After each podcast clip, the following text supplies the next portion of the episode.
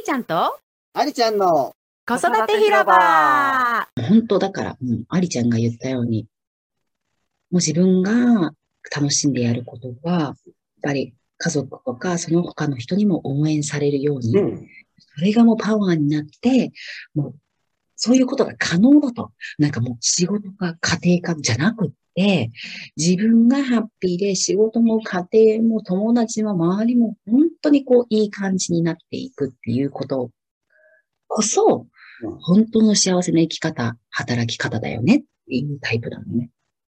そだから、そういう意味では、う。じゃあ、あなたはどういう人なのっていうところで、やっぱりそのヨーク家っていうところで、私が普段ね、どういう人なのかって知ってもらうのは、すごくいいことだと思うの。だってそのチームメンバーでも、だって、これすごい、普通に働いてたら大変だよねっていうことを言ってて、それプラス3人子育てしながら、静香さんどうやってるのみたいな感じで言うのね。で、私はラッキーなこと私はラッキーなことにほら時差があるからさ、逆に日本の夜のそういうミーティングが全部昼間なわけだ。はっきり言って。だから子供たちが学校に行ってる間にできるから、そういう意味では日本にいる人たちに比べたらやりやすいよ、あるものね。うん。とか、こうやって話したくても早朝起きて子供たちが基本起きる前にやるとかだから、それでも3時起きって言ったら、へえってなるんだけど、だからそこがポイント。3時に起きてまでやりたいことかどうかっていうところが人生のクオリティ決めるなってすごく思うし、だから去年の自分と比べるとめっちゃ違う。もうありちゃん塾初期のしーちゃんとも全然違う。本当に違うよね。違う違う。に違う。だからそういう意味で本当にその素の私をね、うんあの、なんて言うんだろう。その、神事でとか、スピリチュアルのとか、そういうのだけじゃなくて、なんかそういうのを、なんて言うんだろうな。そういう、なんかほら、今までそういうさ、スピリチュアル系の、なんか、インフルエンサーみたいな人たちいたと思うんだけど、なんかこれからって、本当になんか人生の一部っていうか、生活の一部っていうか、なんか、え、それ普通だよねって多分なると思うんだよ。もっともっと。うん。うん。なんか、ようやく今さ、世の中その、体とか食べるものだけじゃなくって心も大事だよとか、うんね、今までは体とマインドに結構偏ってたと思うの。私もそうだったし、ね食べるものは気をつけてとか、自己啓発の本読んだりとかってしてたけど、心がついてってなかったから、結局、行動、行動、行動しなきゃってなってもうん、フィーリングがハッピーじゃないと、結局結果もハッピーなのは来ないわけよ。引き寄せの方法と一緒に。そそう。だから、もう、ノルマ化したような、もう1日にこれ3件とか10件絶対やるみたいなのやってても、なんで結果出ないんだろうって思ったらすごい納得するし、でも今度はそこからさらに、この風の時代が好きすぎて連発してるんだけど、風の時代の見えないものを大事にしていくってなった時に、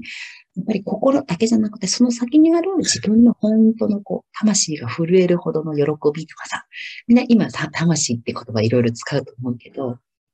なんかそういうのが普通にこれからもっとね、あの、出て、うん、なんだろう、日常会話で出るようなことだと思うし、私はそれが本当に、その、公教育にも行ってもいいと思うぐらい、やっぱり大事なことだと思うんだよ。うん。よく昔ほら、道徳とかさ、生活とか学んだと思うんだけど、まさにその、うん、先人の知恵じゃないけど、昔の人ってもっと自然と一体化してて、すごいそういうセンサーっていうかさ、あったんだろうなって思うから、なんか別に新しいことでも何でもなくって、むしろなんか、なんか昔はそうだったっていうところをまた思い出していくみたいなとこだと思うんだよね。だから、そういう意味では、あの、そのスピリチュアルとかいう発信をするだけじゃなくてね、私がどういう人なのか、みたいな、どういう家族、家族関係とか夫婦関係とか子育てをしているのかっていうのを知ってもらうっていうのは、ある意味、すごくいいことだと思う。う。そ地に足ついてじゃないんだけど、地に足ついてるのか私自身わかんないんだけど、でも、なんか、あ、この人は、こういう、こういうことを発信してると、まずね、方や。ね。で、でも、こういう日常を過ごしてるんだってなったら、何もお役目ってなんか特別なことではなくって、う。うん。みんなのその役割の一部って言ったら変だな。楽しみの一つって言ったら変かな。そういう風にもっとこうき気楽に自由に、あ、みんなに使命があるし、あるとしたら、あ、自分らしく生きることなんだなって分かってほしい。うんから、だから、そこをね、オープンに、あの、本当に、あの、自分のね、こういう日常がね、それいいよって思う人がいるだなんて思ってなかったから、アリちゃんと出会うまで。こんなの見てどうすんのとかって思ってたんだけど、それが少しでも誰かの何か、うん、きっかけになったらいいなって思うから、やっぱり両軸で発信していかない、いきいかないとじゃないな、行きたいなってすごく思った。うん。だからそれまではね、本当になんか、まずはこれ、これを、えーほら、なんていうの締め切りが決まってる、2月までっていうのが決まってるから、まずはこれを発信してって思ったけど、なんか、そういうのも古いなと思ったの。なんか、どれか一つっていうよりも別にどれもやってっていいんじゃねって思ったし、てか多分、それって、二つで一つっていうか、なんかその、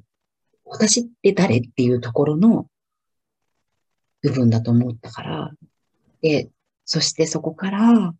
あの、パパとかね、パパのママとか巻き込んでいきたいし、あ、イギリスってそんな感じなんだって、うん。その日本人の人たちにもね、何かこう、ちょっとこう、なんか、世界がこう広がるといいな。そそのこれからやっぱり、うん、その自分らしくあるっていうところもすっごく大事だし、で、うんその家族関係とかね、そういうのを、なんか、どこまで自分をさらけ出せるかみたいなこと？さらけ出せるかといったら大げさなんだけど、ね、次はどんなお話になるでしょうか？お楽しみに。